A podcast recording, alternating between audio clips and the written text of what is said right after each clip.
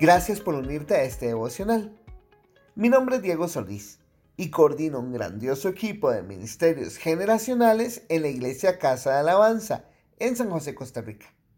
Allí, juntos trabajamos por apoyar a cada persona desde que nace hasta que Dios diga basta a alcanzar la madurez de acuerdo a sus necesidades. Ayer aprendimos que tenemos dependencia de la voz de Dios y la podemos encontrar en la oración.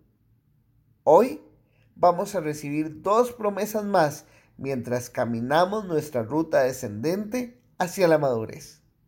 Así que, arranquemos juntos nuestro devocional.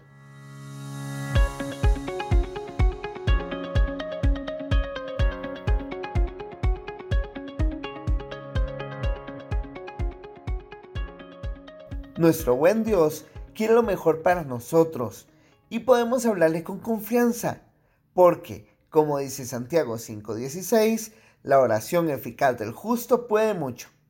Adicionalmente, podemos hacerlo con fe. Hebreos 11.1 nos dice que la fe es la certeza de lo que se espera y la convicción de lo que no se ve. Así que para vivir a cabalidad estas promesas, profundicemos en la palabra para que las entendamos mejor y podamos morir a nuestro yo para dejar que Cristo sea el que crezca. Hebreos 11 es un grandioso capítulo para dar ánimo. Si tomamos desde el capítulo 10, nos damos cuenta que el escritor nos viene hablando que, a través de Cristo, obtenemos el perdón definitivo de nuestros pecados. Es por ese sacrificio que realmente obtenemos redención, para luego hablar de la importancia de vivir en santidad honrando ese sacrificio.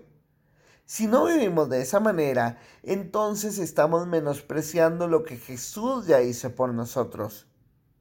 El capítulo 10 cierra recordando cómo algunos fueron encarcelados, burlados, agredidos y cosas peores. Sin embargo, ellos se mantuvieron firmes en la fe creyendo que la recompensa eterna de nuestra salvación viene y que debían perseverar en ella. Voy a leer juntitos Hebreos 10:39 y Hebreos 11:1 para darle contexto. Dice así, leo para todos. Pero nosotros no somos de los que se vuelven atrás y acaban por perderse, sino de los que tienen fe y preservan su vida. Ahora bien, la fe es la garantía de lo que se espera y la certeza de lo que no se ve. Quiero contarte en este devocional que no fueron los escritores del texto bíblico quienes pusieron los capítulos y los versículos, sino quienes tradicionalmente se reunían a leerlos los que lo hicieron por comodidad. Esto quiere decir que la división que hay entre Hebreos 10.39 y Hebreos 11.1 es mera comodidad y no debemos perder de vista de lo que se viene hablando. Hago un pequeño resumen. Tenemos confianza en que Cristo es el único sacrificio que necesitamos y no vamos a retroceder porque tenemos fe. Y esa fe es avanzar a pesar de las tribulaciones que se vivan tal como lo narran los versos del 32 al 38 del capítulo 10 de Hebreos. Cuando leemos Hebreos 11, nos damos cuenta que este pasaje trata de mucha gente dispuesta a dejarlo todo con tal de servir a Dios. Esa es la verdadera fe. Y arranca el capítulo 12 diciendo, Por tanto, también nosotros, que estamos rodeados de una multitud tan grande de testigos, despojémonos del lastre que nos estorba, en especial del pecado que nos asedia, y corramos con perseverancia la carrera que tenemos por delante. Mis amigos, que nuestra fe nos lleve a acercarnos a Él para que nos lave de pecado y podamos vivir de acuerdo a su sacrificio. Eso es fe. Sin importar las circunstancias, nosotros creemos en Él Bien lo dice Santiago 5.16 y ahora lo leo completito, no solo la parte que nos gusta repetir. Dice así, por eso, confiésense unos a otros sus pecados y oren unos por otros para que sean sanados. La oración del justo es poderosa y eficaz. Y claro que la oración es poderosa. Y este proceso de confesión, arrepentimiento y fe nos lleva directo a la muerte y resurrección de Cristo.